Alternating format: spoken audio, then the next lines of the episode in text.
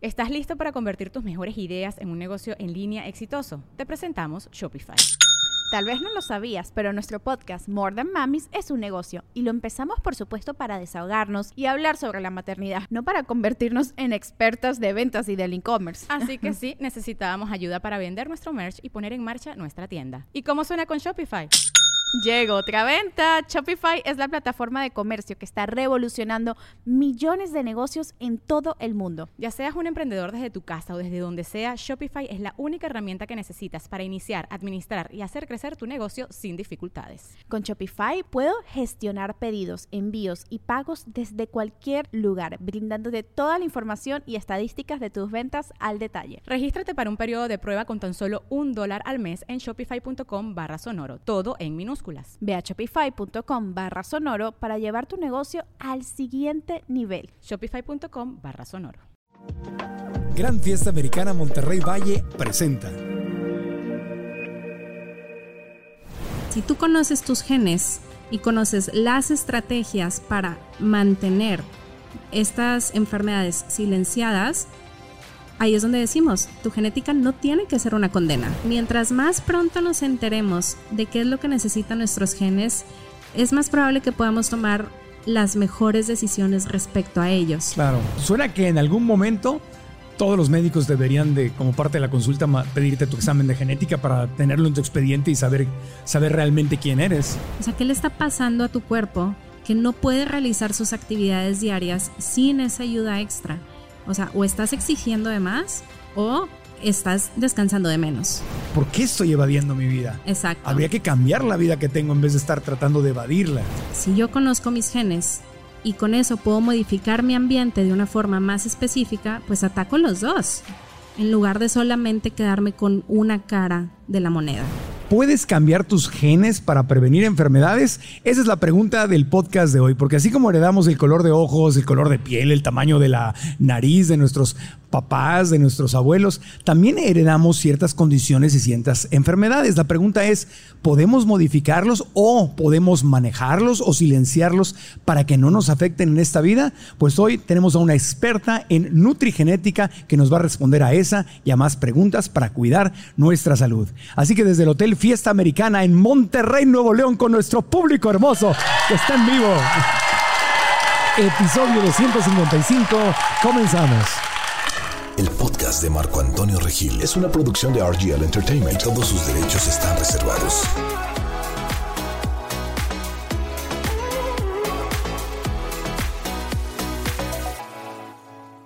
La nutróloga Alejandra Ponce ha ayudado a miles de personas a mejorar su salud y tener una mejor calidad de vida gracias a la medicina del estilo de vida y la nutrigenética. Es pionera en nutrigenética y farmacogenética en México. Es autora de los libros Aliméntate según tus genes y Tiempo Extra. La nutróloga Alejandra Ponce está en el podcast. ¡Ah, qué bonito público tenemos! ¡Qué cosa! Ese aplauso para Alejandra Ponce, bienvenida. Muchas gracias, muchas gracias. Qué gusto estar aquí en tu tierra, en Monterrey. Tú vives aquí en Monterrey, ¿verdad? Mm, soy regia y hablo como regia. Eh, muy bien, perfectamente. Y una regia experta en, nutrigenética. Así es. A ver, cuéntanos qué es la nutrigenética. ¿Qué es la epigenética y qué es la nutrigenética para empezar? Ok, son dos áreas de la genética. La genética es una ciencia, pues, un poco más antigua que estas dos. Em, la genética al final se quedaba en, pues vamos a leer los genes y ya está, a partir de ahí no había nada. La nutrigenética comienza en los 80 cuando el doctor José María Ordovás se da cuenta que entre los genes hay una interacción con los nutrientes, empezando con cuestiones de colesterol, porque había gente que eh, comía huevo y le subía el colesterol y a otros no le subía el colesterol.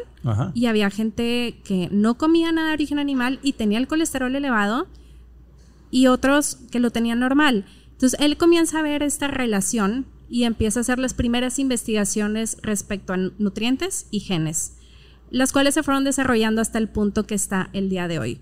Eh, lo que investiga la nutrigenética es cómo es tu código genético, entonces podemos ver tu código genético escrito y a partir de eso ya se han hecho investigaciones donde vemos la forma en la que está escrito este gen reacciona mejor a estos nutrientes. ¿Y ¿Qué significa reacciona mejor? Quizá los necesita más, quizá ese gen es eh, habla de alguna enfermedad y con un nutriente ya sabemos que lo podemos mantener silenciado. Ah. Esa es la nutrigenética. Epigenética es otra área que va un poco en conjunto. Epi significa sobre, genética los genes. Entonces, epigenética son instrucciones que están escritas sobre tus genes. Estas instrucciones nos dicen si estos genes eh, que hablan de algún riesgo se pueden presentar, se van a activar o si estos genes se van a quedar silenciados. Entonces, por medio de la nutrigenética, por medio de los nutrientes, podemos hacer que estos, eh, yo les llamo como candaditos, que estos candados que están sobre los genes de riesgo se mantengan cerrados. Si el candado se abre, sale la enfermedad. Wow, está súper interesante. Es muy Bueno, Y los interesante. genes es, es la información que heredo de mis antepasados. Exacto, y no tienes forma de escogerla, es completamente al azar, es diferente a la de tus hermanos. La única persona con la que podrías tener exactamente el mismo código genético es con un gemelo idéntico, nada más. Pero incluso estaba leyendo un artículo donde dicen que se ha descubierto que puede haber diferencias radicales. Uno puede manifestar una enfermedad y otro no por la forma en que viven. Exacto, porque justo es estos candaditos que están sobre los genes de riesgo, pues quizá en un gemelo se abrieron estos candados y se presentaron las enfermedades y el otro tuvo el suficiente cuidado para mantener estos candaditos cerrados y las enfermedades no se presentaron. O sea que se tiene que modificar. La- la- mis genes no son una sentencia. No. Ni una garantía tampoco. Ni una garantía tampoco. Ah. Exacto. Por eso eh, se le- al- eh, veía que le dicen en muchos eh, artículos la nueva revolución biológica, Así es. porque está literalmente cambiando la forma en que vemos la medicina y la salud. Exacto. Ah, nos ponemos en, un, en una posición, sí, de prevención, pero también de predicción. Entonces, leo tus genes, puedo predecir qué enfermedades pudieras llegar a tener Ajá. y así, si conozco los genes, puedo prevenir que esas enfermedades se presenten. Claro. Entonces, sí, es lógico que si en mi familia hubo mucho cáncer o mucha obesidad o Alzheimer o algo así, es lógico que nosotros como hijos o como nietos digamos, ah, caray, yo a ver si no traigo lo- los mismos genes de la abuelita adentro de mí y me vaya a pasar lo mismo. Y es un miedo que se presenta. Exacto, y es un miedo muy válido y lo más seguro es que sí tengas esos genes. A ver, existe esta teoría, que es una teoría muy interesante, se llama la teoría fetal de la enfermedad. Esta establece que todas las enfermedades que no son infecciosas, que tú puedes llegar a padecer en tu vida, ya están escritas en ti. Ok. O sea, entonces tenemos dentro de nuestro código genético escritos quizá decenas de tipos de cáncer, quizá decenas de tipos de enfermedades cardiovasculares. ¿Por qué no las estoy presentando? Porque la epigenética, que son estas instrucciones escritas sobre mis genes, quizá la instrucción que están mandando es mantente apagado. Si, eh, o sea, tienes que estar silenciado. La enfermedad no tiene por qué presentarse ahorita. ¿Que va a haber un momento en el que se puede presentar? Es probable que sí. Pero entonces, si tú conoces tus genes y conoces las estrategias para mantener estas enfermedades silenciadas, ahí es donde decimos, tu genética no tiene que ser una condena y no es una condena. No se tiene que manifestar. No se O sea, tiene que el manifestar. estilo de vida literalmente puede apagar la posibilidad de que me dé un cáncer, aunque la familia lo haya tenido, Alzheimer, aunque la familia lo haya tenido, etcétera, etcétera. Exacto. Aquí tenemos uno de tus libros que trajiste de regalo, muchas gracias. Dice, se llama Aliméntate según tus genes. Aliméntate según tus genes. Dice, una revolución guía, una revolucionaria guía de nutrición para desacelerar el envejecimiento y silenciar las enfermedades. Así es. A ver, platícanos un poquito más de ese título porque se escucha muy prometedor y muy atractivo. Entonces, em, parte de, de la práctica que yo tengo es para poder pro- promover un envejecimiento saludable. Creo firmemente que eh, toda la medicina y la nutrición debe- deben ir enfocadas en un envejecimiento saludable. No existe tal cosa como el revertir el envejecimiento. Todos los días vamos a envejecer Obvio. pero ¿cómo lo podemos hacer bien? ¿Cómo podemos ir a la par eh, nuestro envejecimiento con las actividades que tenemos que seguir haciendo cada día? Entonces, eso lo podemos hacer con estilo de vida, conociendo nuestros genes, sabiendo qué nutrientes necesito más yo que tú y estarlos ingiriendo. A lo mejor yo necesito una dosis más alta de vitamina D3, que con el sol no la voy a obtener y tú no la necesitas. Entonces yo necesito suplementarme con esto para poder prevenir algunas enfermedades, algunos daños, a lo mejor tú no lo necesitas y eso ya nos hace diferentes, pero eso ayuda a que si yo traigo esta desventaja genética, pues puedo alcanzarte. Entonces, conociendo tus genes, pues puedes optar por estas estrategias que a lo mejor como genética traes una desventaja, Ajá. pero pues llegas a lo que tienes que llegar. Y eso es lo que queremos hacer, optimizar nuestros genes. ¿Y, y qué tan radical es la diferencia? O sea, hay, hay cosas porque dice aquí, aliméntate según tus genes. La verdad, nunca en mi vida había tomado yo en cuenta, o no sé, ¿cuántos de ustedes se alimentan según sus genes? Levante la mano, ¿alguno? Ninguno. Bueno, aquí tienes el salón lleno de clientes. El podcast está lleno de clientes para el libro y para seguirte. Es decir, alguna persona le puede afectar el pan y a otra no le afecta el pan, a una le puede caer mal el mango y a otra le viene buenísimo el mango. Digo, porque lo, lo lógico es que toda la comida chatarra nos cae mal a todos. Sí, ajá. Pero incluso en comidas sanas hay algunas que a mí por mis genes no me pueden caer bien. Exacto. Y a ver, bueno, lo primero es esto, ¿no? No hay tal cosa como un gen que justo nos diga el mango sí, las cerezas no. ¿ok? Ah, E- eso, eso es importante. Pero sí que, por ejemplo, quizá tú no necesitas eh, tantas grasas vegetales, entonces tú pudieras estar consumiendo aguacate y almendras y aceite de oliva y todo el tiempo, todo el tiempo, todo el tiempo. Y a lo mejor no necesitas tanto porque tu cuerpo dice, oye, esto ya es demasiado. ¿Qué hago con él? Ah, pues lo puedo guardar como grasa visceral. Uno piensa, la grasa visceral se guarda solamente cuando consumes alimentos o grasa de origen animal, que- porque es esta grasa que está alrededor del hígado, del páncreas, de los intestinos. Hay personas que por genética van a guardar este tipo de grasa al consumir grasas vegetales en exceso. Entonces, ahí es donde decimos, oye, pues aunque un aguacate es muy saludable, porque nunca lo voy a negar, a lo mejor medio aguacate es demasiado para ti, Para pero es, es adecuado para mí. Claro, yo tengo un amigo o amiga que se come tres aguacates y es feliz. Y Exactamente. entonces yo no puedo hacer lo mismo que él o ella porque soy diferente. Tengo Exacto. genes distintos. Ajá, o tengo este, este paciente, Manuel. De hecho, en, en una parte del libro hablo de, de su, de su experiencia, ¿no?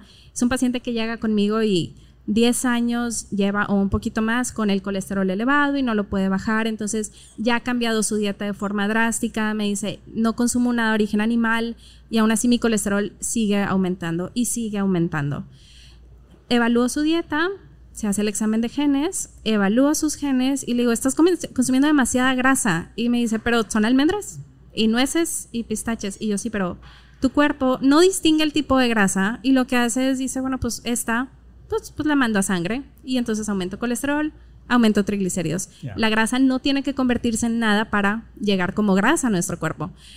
Entonces le propongo, vamos a bajar esta cantidad de grasa y qué te parece si empezamos a meter un poquito más de proteína animal, aunque sea pescado y tal, nada más para que puedas tener más saciedad.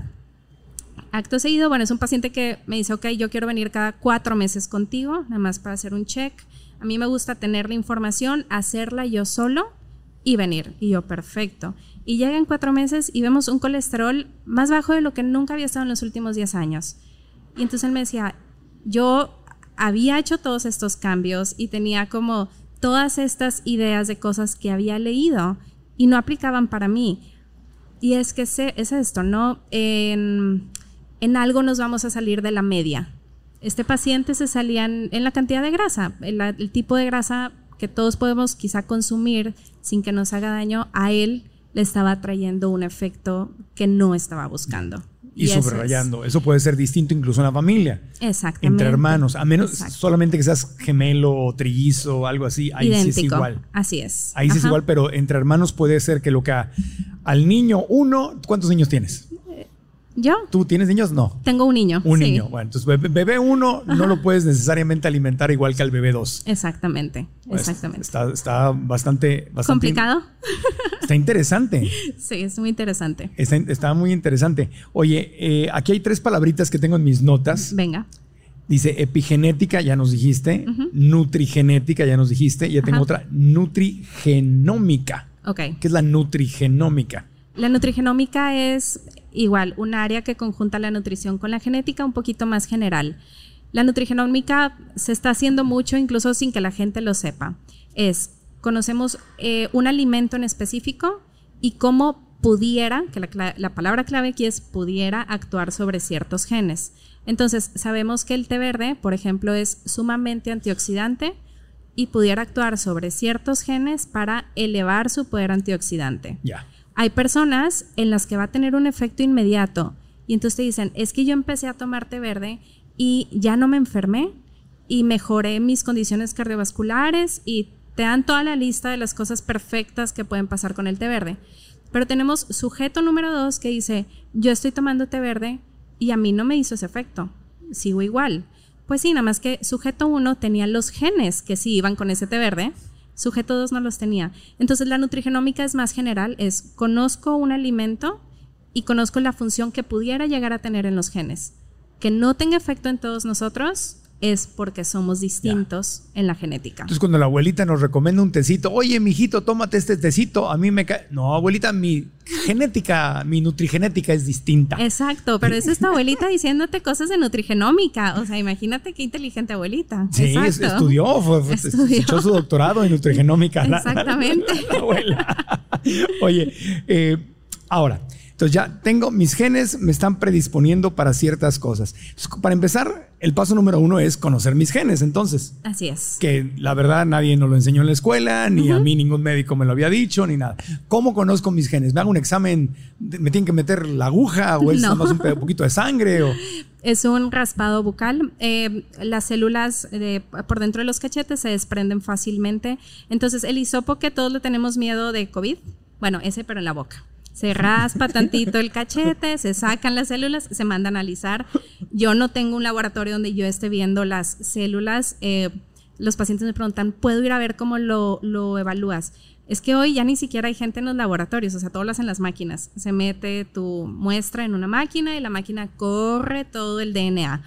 Y eso es conocer tus genes. Eh, ese es paso número uno, hacerte un examen y ver qué es lo que dice. Paso eh, número dos. ¿Es caro, es barato el examen? ¿Quién te lo hace? Eh, hay, hay, muchos exámenes en México. no son baratos, la realidad es que no son baratos porque finalmente estamos hablando de una ciencia relativamente nueva. O sea, la nutrigenética, te digo, empezó en los 80, no tiene ni 40 años de existir.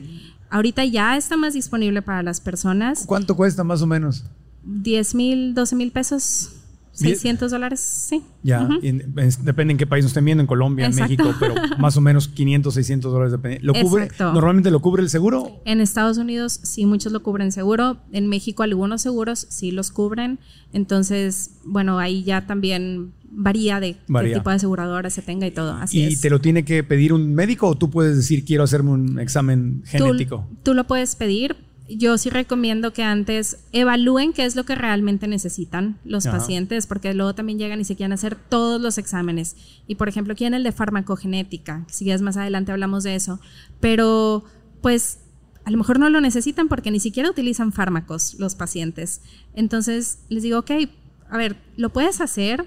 Al final es información que nunca va a cambiar, son tus genes. Si algún día llegas a necesitar un fármaco, ahí va a estar escrita la información pero si no lo necesitas ahorita, en realidad te sirve ahorita. Pero es como tu manualito de operaciones, ¿no? sí, es, es como que a mí esto me cae bien, a mí esto no me cae bien. Y eso es la farmacogenética exactamente. En estos exámenes pasan eh, tus genes por un, por un set de fármacos que tienen guía genética.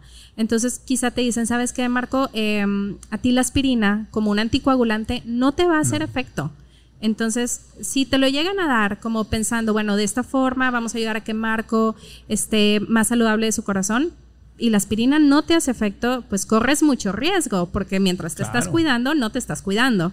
Entonces, con este tipo de exámenes podemos decir, ok, la aspirina no, pero este otro medicamento sí. O eh, medicamento para la gastritis, este no y este sí. Es muy útil el examen de farmacogenética pacientes que están con algún tratamiento psiquiátrico, porque los antidepresivos tienen guías genéticas. Mm. Entonces, yo veo mucho paciente que justo viene para conocer este examen por cuestión de psiquiatría y quizá les están dando un antidepresivo que nada más no les hace efecto o que los está poniendo como zombies. Entonces, tampoco pueden continuar con su vida, pero ya es un efecto secundario del fármaco. Y les dan uno que sí le va y el paciente se siente muy bien. Entonces, eso es la farmacogenética, es medicina de precisión. Oye, pero esta información entonces incluso empieza, podría cambiar los resultados de los estudios de las medicinas porque hacen estudios randomizados, doble ciegos y todo esto, pero no sabes, no has hecho un estudio de genética antes de hacer el examen. Entonces, Exacto. el medicamento funciona más o funciona menos, pues depende de la genética de, a quién se lo estás dando. Exacto, y, y es por eso que ante todos estos estudios, tanto de fármacos como de alimentos, pues bueno, se pide que cuando se apruebe un fármaco, pues le caiga bien a más del 95% de la población mundial. Pero ¿quién te dice que tú no eres de ese 5% al que no le va? Estos estudios te lo dicen. Exacto. Oye, suena que en algún momento todos los médicos deberían de, como parte de la consulta, pedirte tu examen de genética para tenerlo en tu expediente y saber, saber realmente quién eres. En algunos lugares de Estados Unidos se está haciendo como protocolos de investigación y se ha visto que hacer esto, por ejemplo, se ha hecho en, en hospitales pediátricos, puede disminuir hasta un 300% eh, los efectos secundarios de los fármacos. Entonces, okay. sí que en algunos lugares se está haciendo, creo que todavía nos falta mucho para lograr que esto sea parte de las políticas públicas. Gran Fiesta Americana Monterrey Valle hace gala de un estilo urbano y moderno que se funde con el ambiente contemporáneo y vivaz de San Pedro Garza García. El hotel tiene una arquitectura espectacular, cuyo lujo y comodidad impresiona a los viajeros más exigentes. Además, las amenidades premium y su servicio impecable lo convierten en la opción más destacada de la zona para un alojamiento de absoluto placer, sea cual sea tu motivo de viaje. La ubicación del Gran Fiesta Americana Monterrey es inmejorable, ya que brinda un acceso fácil a la zona financiera y comercial de la ciudad, lo que te hará sentirte en un ambiente seguro y exclusivo. Visítalo en www.granfiestamericana.com.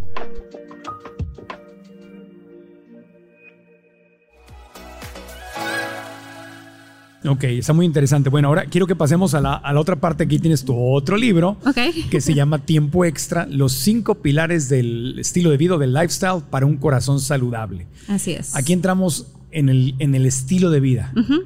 Ok, ahora la pregunta es entonces, traigo ciertas tendencias, ¿qué tanto modifica mi estilo de vida? Eh, bueno, no modifica, puede silenciar estos, estos genes. ¿Qué tanto puede ayudarme o afectarme mi estilo de vida?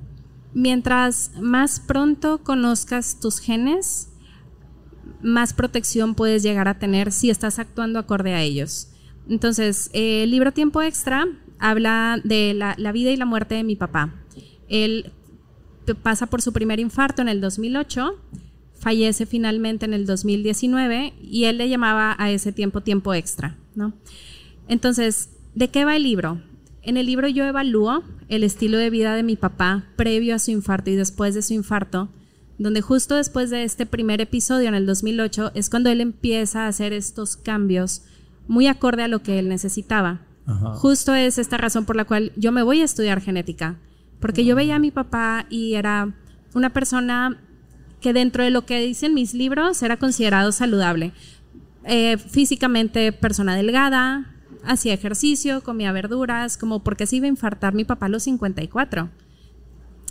Cuando me voy a estudiar genética, porque una maestra me dice, oye, quizá por ahí algo en los genes debe de haber, me doy cuenta que era el estilo de vida de mi papá lo que lo llevó a ese punto. Desde, bueno, sus desvelos, por ejemplo, mi papá era anestesiólogo, operaba cirugías cardiovasculares y trabajaba prácticamente de madrugada. Eh, tomaba una cantidad de café que no les puedo explicar, pero que luego cuando le digo a la gente dicen, ay, pues no es tanto, yo más o menos lo mismo. ¿Cuánto? Pues como, como un litro más o menos. ¿Un al litro día, de café al día? Que son cuatro tazas, o sea, que es lo que nos podemos aventar nosotras quizá en un cafecito, ¿verdad? O sea, con las amigas, el refil y llevas fácil a las cuatro tazas. Este, y mucho estrés. Mucho un litro de café. Sí. Andas a- así moviendo, pero tienes razón, con dos de esos de Starbucks, dos 20 ya, ya, le- llegas a eso, ya exacto. Wow. Entonces, eh, creo yo que si mi papá hubiera tenido esta información desde antes, a lo mejor muchas cosas hubieran cambiado, a lo mejor, no lo sé. Desde el saber, oye, los desvelos te hacen eh, mucho más efecto negativo a nivel cardiovascular a él. a él. Así es. Que te hubiera dicho yo, bueno, a lo mejor mi papá hubiera decidido no ser anestesiólogo, la verdad no lo sé. Ajá. Pero imagínate que tú hubieras tenido, o sea, él como estudiante de medicina, haber tenido esta información desde antes y decir, oye, el estrés me va fatal al corazón porque me puede causar arritmias. Oye, eh, los desvelos a mí me pueden causar más rápido un infarto que otras personas. el exceso de cafeína, que exceso para él y para muchos de nosotros es más de una taza. Sí. Entonces, quizá pudo haber tomado mejores decisiones, a lo mejor, a lo mejor no se hubiera ido por anestesio, se hubiera elegido otra especialidad. Por eso te digo, mientras más pronto nos enteremos de qué es lo que necesitan nuestros genes, es más probable que podamos tomar las mejores decisiones respecto a ellos. Claro. Entonces, de eso va este libro y analiza la vida de mi papá desde el punto de vista del sueño, salud emocional, este, alimentación, ejercicio, uso de sustancias adictivas, entre ellas el café. Y, y, sí creo yo firmemente que si yo ahorita te dijera, eh, Marco, sabes que eh, hacer ejercicio súper intenso no te va a ti. Y a lo mejor tú estás ya inscrito en una competencia súper wow, ¿no? Ultramaratones y demás. Yo te dije, ah, Marco, tienes un grave riesgo de un evento cardiovascular. A lo mejor tú dirías, pues le cambio. O sea, no hago ese ejercicio, hago otro. Y esas son las formas de irte cuidando. Sí, porque lo puedes estar haciendo pensando que a través de ese ejercicio de alto rendimiento, maratones, ultramaratones, como a tus amigos les va bien, pues a mí me va a ir bien y voy a ser más fuerte y más saludable. Exacto. Y a mí no me va bien. Y a ti no te va bien. Y, eso también explica estas, eh, siempre que hablas de, salud, siempre hay alguien por ahí en la familia y dice, uh, no, pues mi abuelito fumaba y comía tocino y todo, y vivió 130 años y no les. Esas son ideas, mijitos, ¿no? Sí, sí, Eso te lo explica. Quiere decir que los genes de ese abuelito, de esa persona que vivió comiendo tocino y metiéndose sus tacos de cáncer, o sea, fume y fume, que a él no le ha hecho daño, es porque su genética a lo mejor era diferente y privilegiada. Exacto. Para eso. Exacto. Ahora también ahí entra un efecto que se llama el efecto Roseto, que no sé si lo habías escuchado. ¿Roseto? Roseto. No. Ok. El efecto Roseto es una investigación que se hizo en una comunidad de italianos que llega a Pensilvania y ahí se, asientan, se llama Roseto, el lugar, Roseto, Pensilvania. Eh, de 1900, me parece 1920 a 1950 y tantos, nadie en Roseto sufrió de un infarto. Nadie, ni una sola persona. Mientras que en todo el mundo los infartos iban a la alza, Roseto parecía estar bendecido. Entonces, Tiempo después los investigadores les llama la atención esto y comienzan a hacer sus investigaciones y demás. dicen, son los genes, son los genes italianos. No, o sea, los italianos tienen los mismos riesgos cardiovasculares que nosotros. Y le dicen, bueno, es la dieta mediterránea. No, resulta que en Roseto ya habían adoptado una dieta americana. Y le dicen, bueno, es el estilo de vida. Resulta que la gente de Roseto fumaba y tomaba y... Entonces dicen, ¿Qué habrá sido? El clima, el agua, eh, dónde están ubicados en el mapa.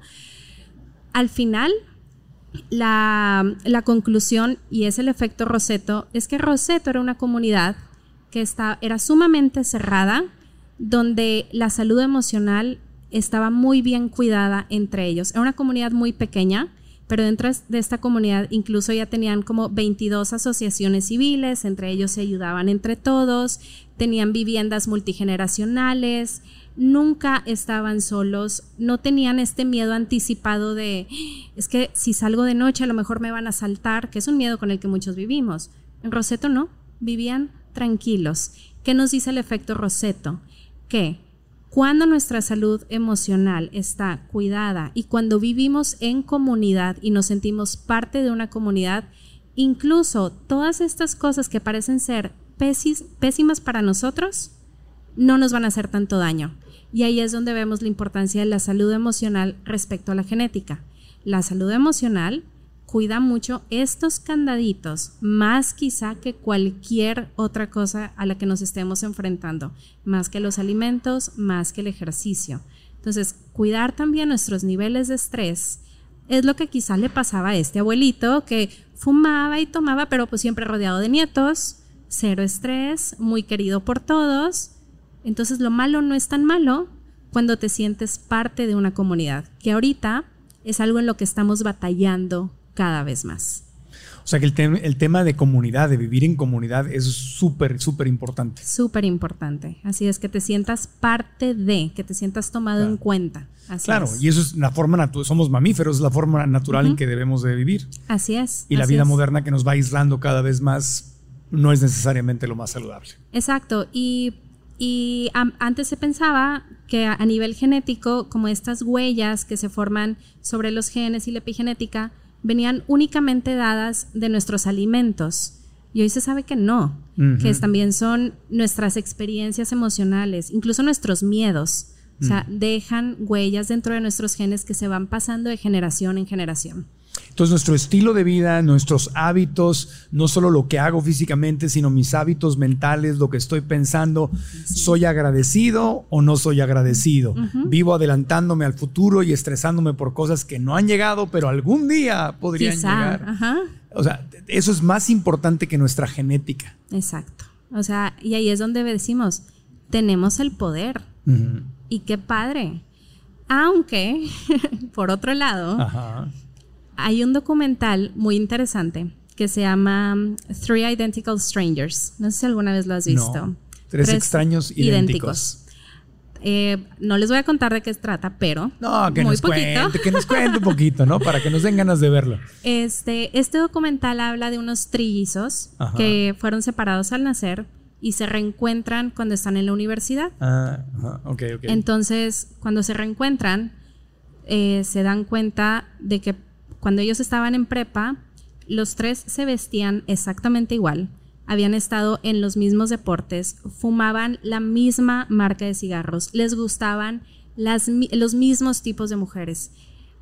Parte de este documental que es está muy bueno, véanlo. Pero bueno, parte de lo que maneja este documental es realmente qué tanto estamos programados para estas cosas y qué tanto son decisiones de nosotros. Entonces la pregunta al final siempre es, ¿qué es más importante? ¿Los genes o el ambiente? Que en Estados Unidos se dicen nature o nurture. Aquí lo que yo vengo a proponerles es lo siguiente. ¿Por qué pelearnos con esto y no conocer mejor las dos partes? Si yo conozco mis genes y con eso puedo modificar mi ambiente de una forma más específica, pues ataco los dos, en lugar de solamente quedarme con una cara de la moneda. Claro, es, es la fórmula completa. Yo tengo un amigo es. muy querido que es- tiene, no come bien, tiene un sobrepeso significativo, mucha grasa de la que no es buena, la, La que visceral, sabemos- la visceral, la que hace daño en, en- en la barriguita. Eh, y cada vez que va a su examen médico anual, sale perfecto de colesterol y, y el doctor Claro. le dice, no es posible. Dice, no es posible, o sea, estás bien de todo. O sea, y lo que veo y lo que veo aquí en los números no corresponde. O sea, es una de estas personas que tiene sobrepeso y está muy sano. Exacto, que es muy válido y se puede y tiene mucho que ver con los genes y es donde decimos, eh, sobrepeso y obesidad no es igual a enfermedad, nunca ha sido igual a enfermedad, así como ser delgado no es sinónimo de estar saludable, que yo te voy a decir, esa premisa mata a las personas, porque entonces te ves delgado en el espejo y dices, ¿para qué voy y me reviso? Estoy bien. Doctores que tengan ese sesgo van a decir, ¿para qué le pido exámenes de colesterol si está bien? Yo les voy a decir, ese sesgo, aún a mi papá siendo médico, lo llevó a su infarto, porque mi papá no se hacía exámenes. ¿Para qué? Estoy delgado, como bien, hago ejercicio. ¿Y qué pasó? Que era una bombita de tiempo por dentro y no lo habíamos visto. Entonces, es un sesgo que, que tenemos que intentar quitarnos para que la persona que vive con sobrepeso y obesidad no viva con miedo a, "Ah, quizá me voy a infartar mañana y me va a pasar. es-". No, puedes estar saludable. Lo que tienes que hacer es, pues nada más atender a tus revisiones médicas continuas, pero lo tiene que hacer el de sobrepeso y lo tiene que hacer el delgado. Todos. Claro. Sí, pero, el- pero el, el delgado asume que está bien. Asume, Y no le va a es. pasar nada y por eso lo puede tomar en curva. Exacto. Es prevenido exacto. como le, le pasa. Ahora hay gente que no quiere saber, que dice, ¿para qué voy? No, no sea que me encuentren algo. Es una cosa impresionante la gente que me dice eso. Y yo le digo, bueno, es que aunque no te enteres, está pasando. ¿Estamos de acuerdo? Aunque no te estén dando el diagnóstico, está pasando dentro de ti. Y respecto a esto, hay estudios que se han hecho a nivel mundial donde se analiza, porque muchas empresas tienen estas prestaciones, estas revisiones médicas, ¿no? Bueno, pues son revisiones carísimas, que qué padre tenerlas como prestación. Pero ¿qué hace la gente? El 60% de quien tiene esta prestación no la quiere tomar y no va a las revisiones. Porque, ¿y si me encuentran algo? ¿Y si, y si algo me dicen o no me siento bien? ¿Por- ¿Para qué tengo que ir? Prefieres no saber. Prefieres no saber. Y no sabes de la que te puedes, si sabes, te puedes salvar. Exacto, exacto. Y eso es lo que está impresionante. Hacernos revisiones, ¿te vas a enterar de algo? Sí, pero te vas a enterar de forma temprana. Y mientras más temprano tomes acción, puedes vivir mucho más tiempo mejor. Bueno, entonces siempre es mejor saber que no saber. Pero cada, cada quien es libre, pero pues mejor. Oye, a mí ya me di- ¿A cuántos le dieron ganas ya de irse a hacer un examen genético con, con esa conversación?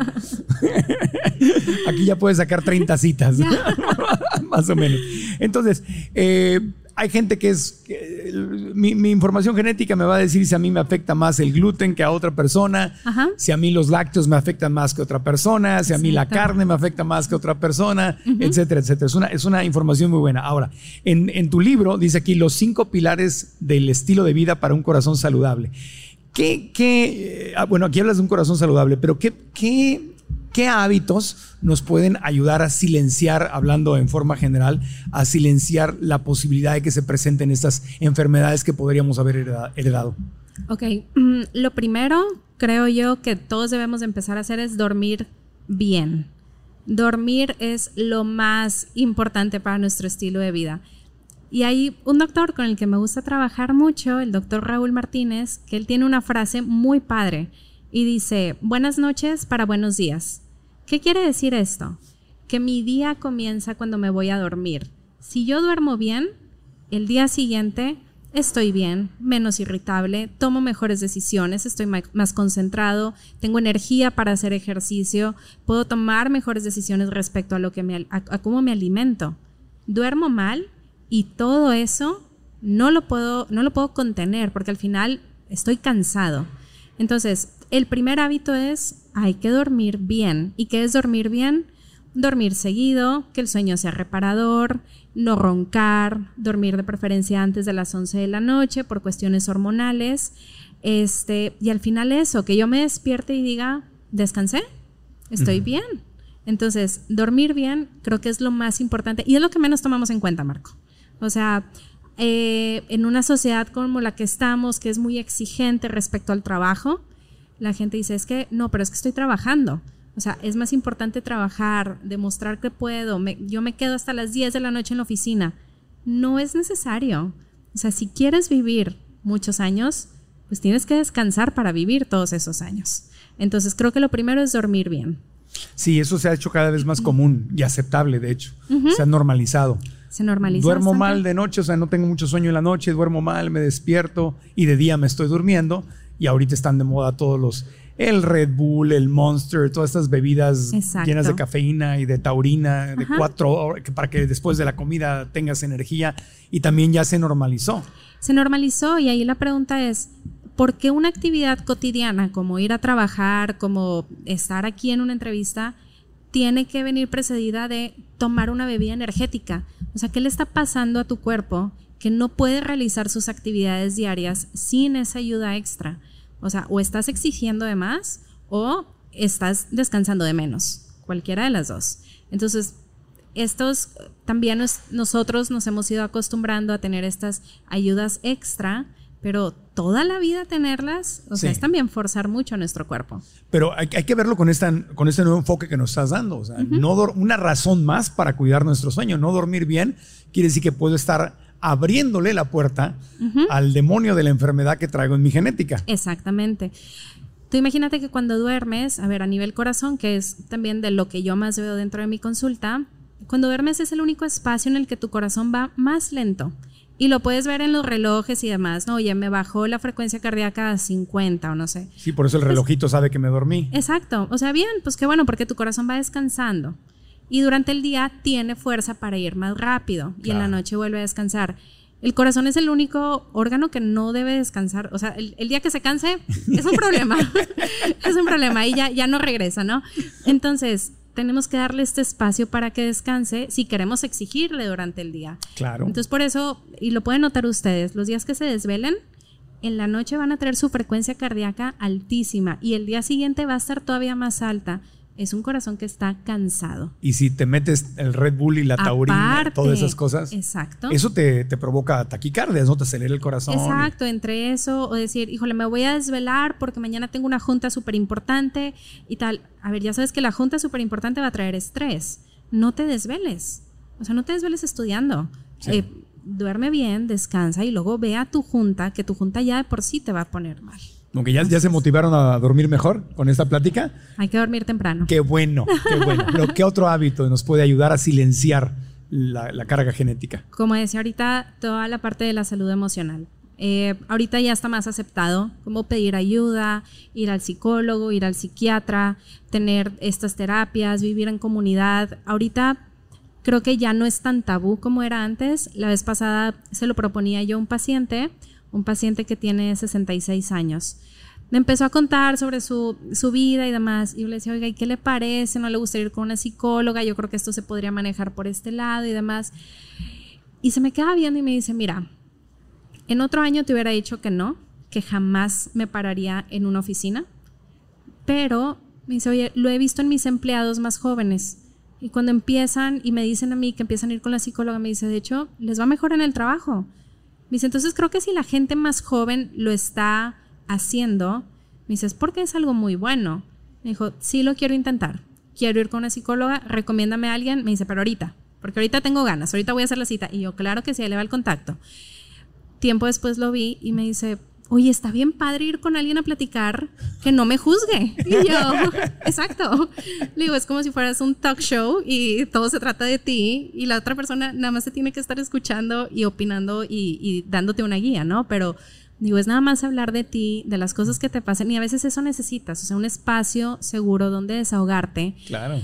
Que es difícil encontrarlo a veces en la familia. Y no porque no te quieran escuchar, pero pues también hay cosas que no quieres contar a tu amigo o a tu mamá o a tu hermana o a tu pareja, pues porque a veces son cosas de ellos y Sí. no le quieres ir a decir eso, ¿verdad? Exacto. Entonces, la parte de tener salud emocional es como imitar el efecto Roseto en, en nuestra, en nuestra pequeña burbujita. Ajá. Es decir, mientras mejor esté, menos daño me hace aquello que no es bueno para mí. Ya. Entonces, creo que eso es clave. Entonces, dormir bien, la terapia es básica. La terapia es básica. ¿Qué más? Ok, dentro del libro Tiempo Extra, eh, justo se llama así porque mi papá y yo nos encantaba ver el fútbol. Ajá. Este, entonces, todo el libro habla de analogías de fútbol. Y cuando llego a sustancias adictivas, digo, son los peores autogoles a tu salud. Porque toda la gente que fuma sabe perfectamente, cada vez que se está acercando el cigarrillo a la boca, que está haciendo algo que no le hace bien, ¿verdad? O sea, no, no, pueden, Obvio. no pueden fumar pensando, esto es bueno para el corazón, ah, esto me va a evitar una enfermedad. Claro que no, saben que está fatal, es un autogol. Lo mismo pasa con el alcohol, lo mismo pasa con el exceso de café y claro, con cualquier otra droga que pudiéramos estar platicando, ¿no?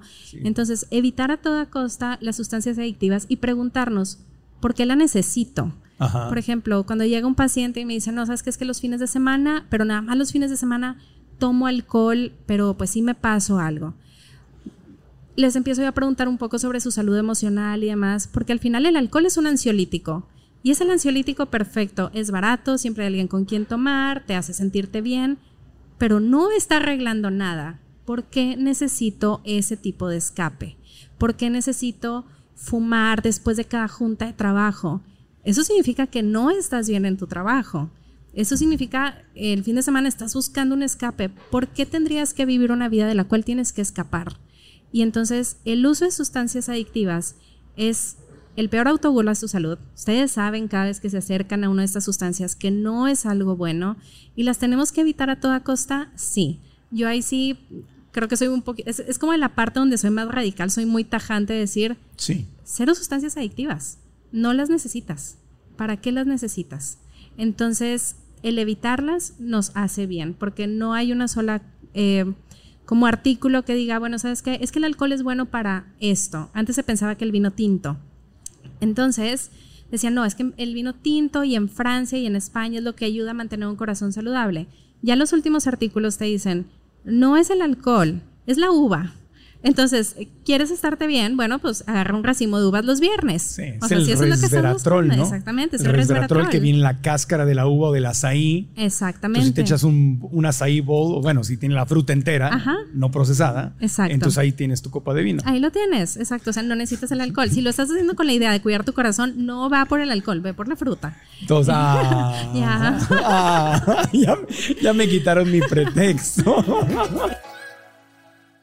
Antes de continuar con el podcast, quiero hacerte una pregunta. ¿Cuál es el secreto de la gente feliz que manifiesta abundancia en todos los aspectos de su vida? Bueno, la clave está en nuestro diálogo interno. Me refiero a esas conversaciones que tenemos con la vocecita que está en tu mente, que a veces no son buenas y pueden estarte desempoderando y de hecho alejándote del éxito y la felicidad que te mereces. Yo pasé exactamente por lo mismo y cuando tomé conciencia, es decir, cuando me di cuenta y aprendí a reprogramar mi mente, todo empezó a cambiar. Y por eso he creado una masterclass gratuita en la cual quiero compartirte los secretos que he aprendido para que tú hagas lo mismo y desates tu potencial. La clase se llama ¿Tu mente es tu amiga o es tu enemiga? ¿Qué historia te estás contando? La clase es completamente gratis y puedes registrarte haciendo clic en la liga que está aquí abajo o visitando marcoantonioregil.com diagonalmente. Repito, marcoantonioregil.com diagonalmente. Así que nos vemos en la clase. Y ahora regresamos al podcast. El cigarro aquí, sí, en el, en el pilar 5 de tu, de tu libro, por aquí hablas de, de que muchas personas eh, fuman Ajá. porque los sienten que los relaja o les baja el estrés. Exacto. Pero es esta parte, o sea, de qué te tienes que relajar, qué estrés te tienes que quitar y al final fumar no arregla cualquier problema que tengas. O sea, se arregla hablando, se arregla cambiando la perspectiva, se arregla de en mil maneras, Sí. no fumando. Para muchos es escapar de la realidad. O sea, Así es. lit- literalmente, incluso el fútbol, que lo mencionas como ejemplo aquí en tu libro, para muchos el fútbol y los deportes son un escape de la realidad. Así Una es. cosa es que veas a lo mejor un partido a la semana y te relajas ahí 90 minutos, pero hay gente que se echa toda la primera división o todos los partidos de fútbol americano. O todos. Entonces, pero lo hace de hecho como para escapar de la realidad. Exacto, exacto. O hay gente que hace ejercicio así. Entonces, cuando llega un paciente y me dice, no, es que si no hago ejercicio me pongo muy mal y me enojo y tal, es, a ver, algo más está pasando. O sea, sí te voy a decir yo como especialista en nutrigenética, no necesitas cinco horas de ejercicio. Sí. Si me dices, estoy jugando para la selección mexicana y tal, ah, ok, eso es otra cosa, es tu trabajo. 10 horas de ejercicio, por favor, si es para la selección Bueno, mexicana. 10 horas. Pero es tu trabajo, pero no es como, ¿sabes? Me tengo que ir a hacer ejercicio 5 horas al día. A ver, ¿qué está pasando en tu vida? Porque también tenemos que saber, el ejercicio es un estrés. Entonces, es mientras yo hago ejercicio, estoy estresando a mi cuerpo.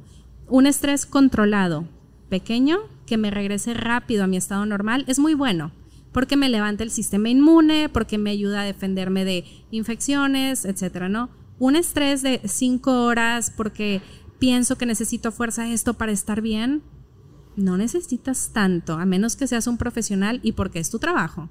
Sí, y el profesional no lo hace toda su vida. Y el profesional no lo hace toda su vida y tiene sus días de descanso. Sí, a menos Así que te es. llames Tom Brady, a los 40 estás retirado. Así es, exactamente. O si juegas en México, a lo mejor más temprano, ¿verdad? Te retiras. De- de- depende de cada quien, pero sí, te entiendo. Así es. Entonces, eh, si, si quieres evadir tu vida, la pregunta interesante sería en vez de, ok, la voy a evadir con el cigarro o viendo cinco partidos de fútbol el domingo, sería más bien, ¿por, por qué estoy evadiendo mi vida? Exacto. Habría que cambiar la vida que tengo en vez de estar tratando de evadirla. Exacto, y qué padre saber que sobre eso, así como sobre nuestros genes, tenemos control. Todos los días tenemos la oportunidad de volver a tomar otras decisiones, de ser más congruentes con lo que queremos. Y con eso, yo los invito a todos a que a partir de hoy se empiecen a imaginar qué tipo de vejez les gustaría vivir. No sé, Marcos, si tú has pensado cómo te gustaría estar dentro de 35 años. Claro que sí, quiero seguir podcasteando. Bueno, y todos los días trabajas para llegar a eso. Sí. Si tú hoy no te imaginaras eso, o a lo mejor hoy que yo te lo pregunté, me dijeras, "Mm, yo creo que voy a estar a lo mejor enfermo, Ay, no. o a lo mejor en una cama, No. Quizá ya no estarías podcasteando, no, estarías haciendo ejercicio, no, estarías comiendo bien, pero la forma en la que nosotros imaginamos nuestra vejez, si no lo han empezado a hacer, háganlo desde hoy, los va a llevar a que todos los días hagan actividades que los lleven a ese rumbo. Entonces, si yo me imagino que de eh, a los 80 voy a estar viajando y tal, quizá desde hoy ya empiezo a ahorrar, desde hoy hago ejercicio porque pues si no, ¿cómo voy a viajar? Desde hoy como bien, voy a mis check-ups porque pues no puedo estar viajando si tengo un grave riesgo de infartarme en cualquier lugar. Entonces, la, el, podemos prevenir este envejecimiento imaginario, porque al final es nuestra imaginación la que nos está llevando a eso, si desde hoy pensamos, ¿cómo quiero estar en estos años que me quedan de vida? Y se ha visto que la gente que sí lo hace, lo cumple. Y esto es un estudio que se hizo en Estados Unidos y en España. Se les preguntaba a personas entre 50 a 60 años, ¿cómo te imaginas cuando tengas 80? Y las personas que decían, viajando, con amigos, pasándola increíble, eh, fueron un grupo, ¿no? Y, hubo otro grupo que decía, no, pues quizá voy a estar en un asilo, quizá voy a estar enfermo, híjole, quién sabe si llegue, porque en mi familia nadie ha vivido esa edad. Y se les buscó al cabo de ese tiempo, a sus 80 años. ¿Y qué crees que habían todos predecido tal cual su futuro? La gente que decía, voy a estar viajando, la voy a pasar increíble, la mayoría lo estaba logrando. La gente que había dicho, quizá voy a estar enfermo, quizá ni voy a estar aquí, también lo estaba cumpliendo. Entonces, el imaginar nuestra vejez, cómo queremos vivirla, nos lleva a que todos los días caminemos hacia eso. Sí, estoy de acuerdo. Fíjate, una de las cosas que a mí no me gusta repetir es los chistes que mucha gente hace a partir de la edad. Ay, no, pues que a esta edad ya es un milagro que me levanté. Ay, no, es que hay muchos, chistes que nosotros mismos hacemos de nuestra edad. yo no lo repito, yo le digo, no, no, no, no, a mí no me digas eso. O sea, yo no, yo no lo hago parte de mi vida porque no quiero que se manifieste. Quizá porque tuve una mamá que desde los sesenta y tantos tuvo un deterioro tan grave de su salud y la vi totalmente destruida mental y físicamente y vi el, no quiero exagerar, pero el via crucis, pues, pues Exacto. que, sí, los sufrió esos años. Yo no quiero eso. Exacto. Entonces, yo no, ni siquiera por sentido del humor, repito, estas, estas cosas. Ay, que si las rodillas, ay, que la cadera, ay, que no sé qué. Como dice Jorge Lozano, no señor. No señor. No señor. y es que es eso, tienes toda la razón en no hacerlo, porque incluso eso es algo, es un tipo de discriminación, se llama edadismo.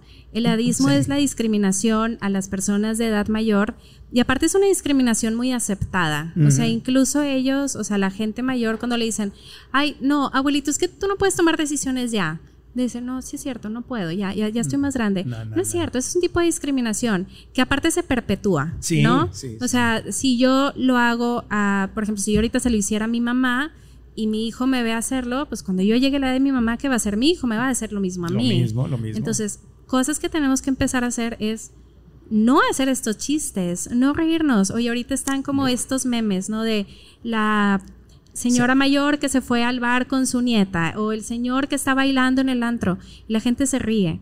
¿Por qué te vas a reír? O sea, qué padre. Ojalá yo pueda estar ahí. Ojalá yo a mis 90 años pueda estar bailando en un antro si eso quiero. No, y los memes hacen, hacen bromas de la edad eh, como viejo a partir de los 30.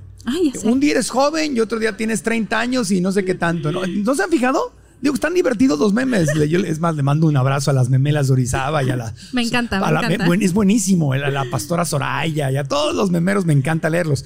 Pero una cosa es que yo los lea y me ría y otra cosa es que me lo crea. Exacto. Porque el meme es un chiste. Exacto. No es mi, eh, mi, mi, curso de educación este, mental, ¿no? Exacto. Si somos lo suficientemente maduros, lo vamos a ver así. Sí. Pero luego sucede, claro, que hay un miedo muy grande a envejecer. Y, seguramente todos lo han escuchado, la amiga que dice, no, nadie me pregunte cuántos años tengo. Y que ya le ponen en el, en el pastel, ¿no? 30 y tantos, para que nadie sepa cuántos son. No, ¿cómo no? Entonces, es, es normal el miedo a envejecer, porque, y te voy a decir cuándo empezó el miedo a envejecer. Cuando como civilización nos dimos que el envejecimiento lleva a la muerte. Entonces, pero lo que no estamos conscientes es que podemos morir en cualquier momento. Claro. Entonces, este miedo a envejecer es un miedo a la muerte, pero en realidad es que el envejecimiento es como la prueba más grande que estamos viviendo. Entonces, no deberíamos de tener miedo a envejecer, no deberíamos de sentirnos mal por cumplir años. Hay gente que no está logrando lo mismo que nosotros. Te lo digo yo, eh, este año cumplo 35 mi mejor amiga, mi hermana, falleció cuando teníamos 21 en un accidente. ¿Qué más me encantaría a mí que ella estuviera aquí festejando sus 35 años, festejando mis 35 años? hay gente que no ha logrado llegar a nuestra edad. Y entonces, ¿por qué arrepentirnos nosotros de llegar a esta edad? Sí. ¿Por qué decir que nadie sepa, que nadie me pregunte? Debería ser un orgullo. Sí, decirlo Estoy con cumpliendo orgullo. años. ¡Qué Sí. padre! Sí, es que hay miedo al juicio, hay miedo. En, en nuestra cultura, una de las cosas que han cambiado con el paso de los años es que es lo que tú dices, a la gente grandes, más grande se le ve como, como que ya no es capaz, como Así que ya no puede, como que pobrecita. En otras culturas y en otros tiempos, el gran an- la palabra anciano no era un despectivo ni un insulto, era el gran no. anciano de la tribu, Así es. que era quien tomaba las decisiones, era la guía de toda la tribu y se le veneraba. En los pueblos indígenas, eh, abuelito, abuelita, o sea, el gran anciano, la gran anciana de la tribu, es una palabra sagrada y los indígenas le rezan a sus abuelos, Exacto. le rezan a sus ancestros. Entonces, obviamente en esas culturas, pues ¿quién le puede tener miedo a envejecer si la tribu entera te cuida, está contigo, te ve como lo máximo, como la Ajá. fuente de sabiduría? Ahora estamos en una cultura donde ya pasaste de los 30 y te empiezan a, a dar bullying con los memes, ¿no? Exacto. Entonces, ese es el problema. Y, y esto también va como por países, ¿no? Te cuento que en verano estuve en España y estuve en Bilbao visitando unas amigas. Estaba en el transporte público y yo traía la carriola con mi hijo. Y hay un espacio en, los autobuses que es exclusivo para las carriolas. Y se baja un, un asiento. Entonces me subo y hay un señor claramente mayor sentado ahí. Yo simplemente me hice un lado, o sea, como que no lo vi mal tampoco. Oye, pues se sube una de las eh, guardias del transporte público y le dice, órale tío, muévase, que aquí es para las carriolas. ¿Qué pasa, Era un tío? señor como de ochenta y tantos. Dios, ¿cómo le hacen y, y voltea a verme y me dice, qué pena, disculpa y tal. Y se para y anda perfectamente bien parado. Y yo digo, wow, esto es lo que se debe de hacer. ¿Por qué pensar que el señor tiene que ir sentado si tiene fuerza para estar parado y Ah. estar bien? Está normalizando su edad. No tienes por qué sentirte menos, no tienes por qué estar pidiendo ayuda a menos que la necesites. Y el señor se para y dice, qué pena, no te vi entrar, una disculpa, qué bonito tu niño, tal, tal, tal. Y va parado riéndose y platicando Y conmigo. agarra la carriola y la levanta. A ver, espérame. Casi, casi, exacto. Y lo vi como algo tan bueno y yo Claro. decía, claro, yo no lo moví al Señor porque lo vi grande. Y O sea, asumiste. ese- asumí igual que yo ahorita que me malamente estabas platicando. que, que él tiene que ir sentadito Claro. porque pues no se va a poder detener en el autobús. No, el señor traía una fuerza increíble. Claro. Y le dice a la guardia, discúlpame, no la había visto, no, te- no me vayas a bajar, no sé qué, y jajaja, y ya. Y yo decía, qué interesante forma de Sí. ver la vejez en este país. Eh, Y es que en Euro- Europa es distinto. Exacto. Europa es muy diferente. Eh, en Europa tú vas, a mí me ha tocado estar en Italia, en España, y ves los domingos una plaza con música en vivo y ves a todas las parejas de, de, de gente, adultos mayores, bailando y festejando domingo en la mañana, ¿no? O sea, cada quien en el horario que le conviene. Exacto. Pero ahí están bailando y disfrutándose y ligándose y dándose besitos y coqueteando y todo. Entonces, Cuando uno ve eso, que es muy común en Europa, Ajá. dices, ¿por qué habría yo de tenerle miedo a esto? Si Exacto. está todo dar. Y lo que pasa es que a veces no lo vemos porque quizá no tenemos estos modelos a seguir que lo están Sí. haciendo, pero podemos empezar a hacer nosotros esos modelos a seguir. O sea, en Sí. medida que tú lo hagas, la gente va a decir, oye, ¿ya viste ese Marco? Como de 70 años, pero que ahí anda con su podcast y que anda con- que anda viajando y en la bici y todo. Tiene pelo. Sí, Ah. tiene pelo, wow. La gente va a decir, yo quiero eso a los 70 años. ¿Qué ha hecho Marco para llegar a eso? Y entonces te conviertes en un modelo a seguir. Y Ya la me- gente se replantea su idea de la vejez. Ya me pasa, ahorita estaba comiendo, ¿dónde anda Monse? Mi amiga Monse, fuimos a comer aquí al, al taller vegánico y, y dice, antes de que empecemos la junta, Marco, ¿cuáles son tus secretos? Porque ya voy a cumplir 53 años y entonces y yo, y yo, ay, me sentí así como, dije, no sé, come frutas y verduras. Sí, sí. Ajá. Que luego parecerán como estos consejos como súper cliché y viejitos. Pero es que son válidos y Claro. son vigentes y aplican. Claro. Aplican para todos. Sí, pero sí, sí acabas cosechando. O sea, la forma. eh, yo, yo tengo perfectamente claro que si yo hubiera vivido de, de mis 20 a mis 40 reventado y con alcohol y cigarro y hubiera seguido comiendo alimentos carnívoros procesados, no, me vería yo igual, no me sentiría yo igual. Ahorita, ahorita estoy cosechando Muy bien, qué bueno. Y así vas a seguir. y lo, que, y lo que nos falta es exactamente Exacto. que se cuide Chabelo porque le voy a quitar todos los récords. Al rato vas a ser tú, en lugar de Chabelo, el del meme. de- Yo lo declaro. Ajá. Yo soy el nuevo material para memes En cuanto Chabelo se retire, que espero que le falte mucho, Ojalá que para que se nos vaya, mucho. que se quede con nosotros. Síguele, Chabelo. Déjala, déjala la vara alta, porque yo sigo después que tú. Ojalá que sí. Se tenía que decir y se dijo. No, pues sí. Pues sí se puede decir, hay que, hay que, hay que. A mí me dice, oye, ¿a qué edad te piensas retirar? Pues no sé, no, no, no me quiero retirar. ¿Por qué habrías de retirarte? Pues no sé, llevo 37 años trabajando, o sea, ya, ya me tocaría retirarme, pero ¿qué haría si me retirara? ¿Qué flojera? ¿Qué hago? Exacto, o sea, ¿y qué, qué diferente sería si te retiraras, si lo que haces el día de hoy te gusta, te Me gusta. divierte, te da Sí. vida? O sea, malo fuera que estuvieras en un trabajo que te quita, Claro. no que te suma. Exactamente, así Entonces, seguiremos. exacto. Nada más se va a llamar el podcast del tío Marco. Ándale, quizá. En fuera todo va a estar bien. Mi querida Alejandra Ponce, muchas gracias por la información. Felicidades por tus libros. Damos un aplauso con cariño a Alejandra Gracias. Ponce. Aliméntate según tus genes, tiempo extra, son sus libros.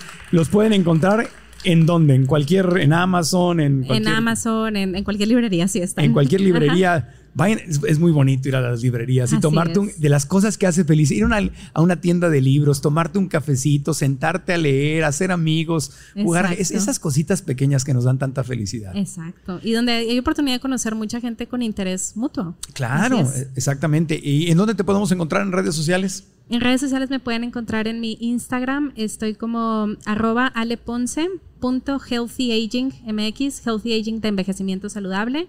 Y mi página es www.healthyaging.mx. Ok, ¿y da- das- tienes algún curso en línea o, o- o- o- Eh, o das consultas? Doy consultas. Consultas. Sí, tengo cursos, cursos en línea, pero son para profesionales de la salud en cuanto Ah. a temas de genética y salud preconcepcional, que es el tema de mi, de mi próximo libro. Sí. Este, y bueno, pues mis consultas y mis libros. Sí, y eres parte de la Asociación Mexicana de Medicina del Estilo de Vida. Soy parte de esta asociación. También trabajo con la Fundación Carlos Slim. Eh, soy asesora de nutrigenética en algunos temas de diabetes gestacional. ¿Le ayudas a Carlos Slim para que dure también? Confidencial. Muy bueno, ya lo confesó. Ah, perfecto. Pues muchas gracias, mi querida Alejandra. Muchas Vamos a seguirla en redes sociales y ojalá que no sea la última vez que vienes aquí al, al podcast. Encantada de estar aquí contigo, de verdad. Muchas gracias por la invitación. Y gracias a todos por venir. Gracias, gracias a ustedes amigos. Si nos ven aquí en YouTube, ya saben, like al video, activen la campanita para que se enteren cuando cada semana que tenemos nuevo podcast y también déjenos su comentario. Suscríbanse al canal y dejen su comentario aquí abajo. ¿Qué fue lo que aprendiste? ¿Qué fue lo más importante que aprendiste? Algo que puedes modificar en tu vida para a un estilo de vida más saludable. Anótalo aquí abajo y si quieres compartirlo, copia la liga de este episodio y la puedes compartir en tus redes sociales, en tus grupos de WhatsApp, etcétera. Y si estás en cualquiera de las aplicaciones de podcast, también gracias. Puedes suscribirte, cinco estrellas y una reseña positiva nos ayuda mucho. Comparte la liga de este episodio, ya sea en audio o en video, para que más y más gente lo pueda escuchar y ver. Deja de compartir piolines, comparte ligas buenas de podcast. Gracias. Aplauso para Ale. Hasta la próxima. Gracias. Aprendamos juntos. Gracias.